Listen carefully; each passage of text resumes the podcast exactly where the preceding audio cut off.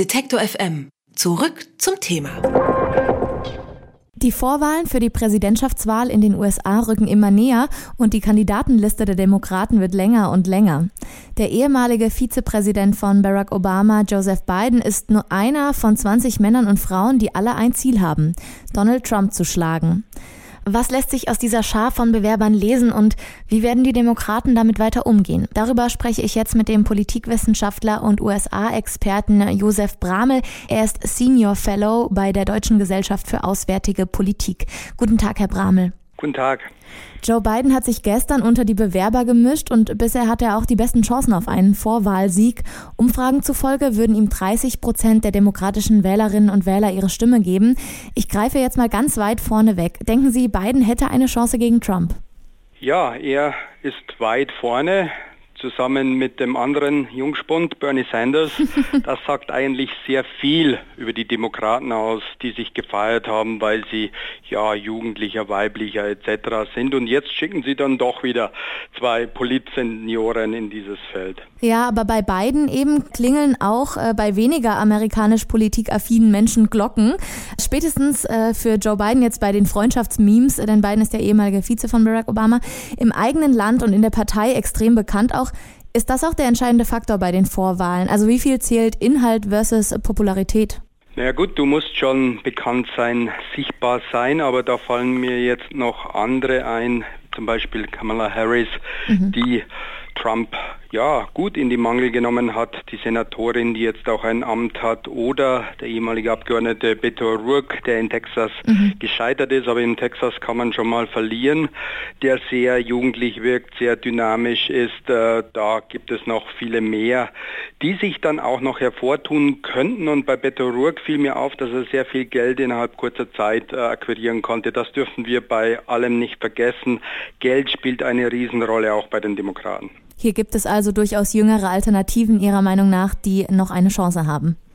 Auf alle Fälle und äh, der ja, offizielle Startschuss wird ja erst im Februar 2020 in Iowa zu hören sein. Mhm. Das heißt, das, was wir jetzt sehen, ist ein Warmlaufen. Da würde ich die Umfragen noch nicht so hoch hängen. Mein Biden hat ja schon geführt, obwohl er sich äh, noch nicht als Kandidat bekannt gegeben hat. Und da gibt es noch sehr viel, was auch passieren kann in der Welt und was auch Trump noch äh, lostreten kann. Wir dürfen nicht vergessen, dass wir einen amtierenden Präsidenten haben, der die Meinungshoheit hat, die, wenn nicht Meinungshoheit, dann zumindest die Themenhoheit. Er kann bestimmen, wo und wann ein Chaos entsteht, dass er dann wieder ja, entschärfen kann oder verschärfen kann. Schauen wir mal auf das, was wir zumindest jetzt schon analysieren können, ähm, denn es geht ein wenig um Inhalt, wenn auch verallgemeinert. Äh, vor der Wahl 2016 war Bernie Sanders mit seinen progressiven Positionen noch ein Exot. Drei Jahre später hat sich, wie es aussieht, die gesamte Demokratische Partei doch nach links bewegt, ob jetzt jung oder alt. Was spiegelt dieser Umschwung denn wieder? Ja, Bernie Sanders äh, ist jetzt schon mittig äh, und das ist bedenklich, weil nämlich Bernie Sanders sich selbst als Sozialist bezeichnet. Das tun mittlerweile andere auch und das ist gefundenes Fressen für Trump, der genau diese ja, Kampagne fahren wird gegen Sozialismus. Die Positionen, die die einzelnen Bewerber haben, die sich Sozialisten nennen, sind gar nicht so unbeliebt äh, bei den Amerikanern. Da würden äh, ja die Mehrheit der Amerikaner mitgehen. Aber das Label Sozialist ist in Amerika nach wie vor nicht wählbar, zumindest nicht mehrheitsfähig. Und da wird Trump sehr wohl dann Kapital draus schlagen können. Da sind wir eigentlich bei der großen Grunddebatte sicherlich auch innerparteilich noch äh, geführt. Sie denken also, ein ähm, progressiver Demokrat hat weniger Chancen als ein konservativer. Anders ausgedrückt ist ja die Frage, hm, sucht man die Begeisterung der jungen Progressiven oder versucht man Trump-Wähler zurückzugewinnen? Wo ist da mehr Potenzial? Ich äh, sehe, dass Trump größere Chancen hat, äh, weil er nämlich hier die Themen vorgibt. Selbst die Einwanderungsfrage wird den Demokraten schaden. Sie dürfen ja nicht vergessen, dass sie auch sehr viele gewerkschaftsnahe Demokraten haben, die um ihre Jobs fürchten. Wählerinnen und Wähler, die auch Angst vor der Einwanderung aus Lateinamerika haben, weil die Löhne gedrückt werden könnten und, und, und. Und das weiß Trump auszunutzen. Oder denken Sie sich nur, wenn er jetzt äh, es schaffen sollte, Infrastrukturprogramme auf den Weg zu bringen, hier Amerikanerinnen und Amerikaner in Lohn und Brot bringt. Das sind alles Kernbereiche, die Trump den Demokraten abspenstig machen kann. Ich sage nicht, dass die eine oder die andere Seite hier bessere Chancen hat. Ich sage, und das ist meine Kernthese, dass Trump beide ganz gut ausspielen kann, weil die sich eben in diesem Lagerkampf aufreiben werden. Und es geht nicht konservativ genug in den Demokraten, um die Mehrheit der Bevölkerung in den USA abzuholen?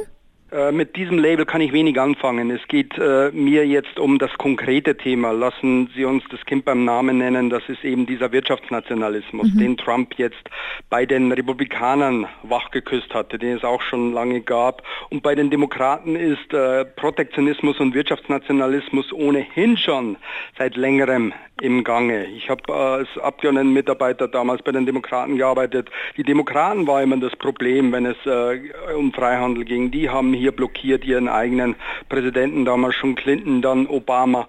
Und jetzt werden die natürlich hier auch auf diese Linie schwenken. Das heißt, wenn ich jetzt auch mal den Gedanken mit einfließen lassen darf, was das Ganze für uns bedeutet. Curb your enthusiasm. Die Demokraten werden es nicht richten, sie werden diesen wirtschaftsnationalistischen Kurs Trumps sogar noch verschärfen. Gäbe es denn eine andere Option außer Trump? Äh, es gibt ja bisher nur einen Kandidaten aus den eigenen Reihen, sozusagen einen offiziellen Bewerber, ehemaliger Gouverneur von Massachusetts, äh, William Weld. Die anderen halten sich noch zurück. Äh, wie ist denn seine Einstellung? Immerhin hat er Trump damals nicht unterstützt im Bezug auf ja, neoliberale Wirtschaft. Trump ist äh, bei den Republikanern jetzt sakrosant. Er wird wohl nicht seines Amtes enthoben werden. Da haben ja auch viele von geträumt, dass jetzt die Erhebungen Mullers ihn da in die Bredouille bringen könnten. So wie es jetzt aussieht, ist er, ist er jetzt hier gefestigt, kann das sogar noch für seine Wiederwahl nutzen, weil er ja sagt, das sei eine Hexenjagd, kann damit seine Basis mobilisieren und äh, das, äh, denke ich, äh, wird, wird, wird sich jetzt keiner trauen. Wir haben selbst im Senat und im Abgeordnetenhaus viele, viele Mitglieder des Kongresses, die sich nicht trauen, da ihre Prinzipien durchzudrücken, was jetzt Freihandel und anderes angeht, weil sie eben vor diesem in republikanischen Kreisen populären Präsidenten Angst haben. Wenn ich diese These weiterstricke, das hört sich an, als ob die Gegenbewerber aus den eigenen Reihen schlau sind, weil sie sowieso keine Chance haben, die Demokraten auch nicht. Ich sage nur, dass Trump das sehr gut ausnutzen kann. Und wir sollten bei allem, was wir jetzt wieder an Begeisterung für Demokraten hegen, auch auf Trump schauen. Äh, der ist nun mal im Amt, der hat den Amtsbonus, der kann auch die Geschicke bestimmen. Stellen Sie sich vor, der bricht einen Krieg gegen den Iran vom Zaun, dann haben Sie eine Rallye-Bewegung, dann müssen auch die Demokraten Gewehr bei Fuß stehen. Das heißt, da sind noch sehr viele Sachen möglich. Ich würde an diesem Zeitpunkt erst einmal zwei, dreimal durchatmen, die Lage mhm. beobachten, schauen, wo das Geld hinfließt. Es ist nicht immer das gute, wahre, schöne, das in der amerikanischen Politik umsiegt, sondern oft auch das dreckige Geschäft und da gehört Geld dazu. Die US-Wahlen rücken immer näher und damit auch die erste Bewährungsprobe für Präsident Trump. Vorher messen sich aber erstmal die demokratischen Kandidaten untereinander. Was man vom Vorwahlkampf ähm, ab Februar 2020 erwarten kann und wie die Chancen der Demokraten gegen Trump stehen, habe ich mit Politikwissenschaftler und US-Experte Josef Bramel Himmel besprochen. Vielen Dank für das Gespräch. Herzlichen Dank Ihnen. Alle Beiträge, Reportagen und Interviews können Sie jederzeit nachhören im Netz auf detektor.fm.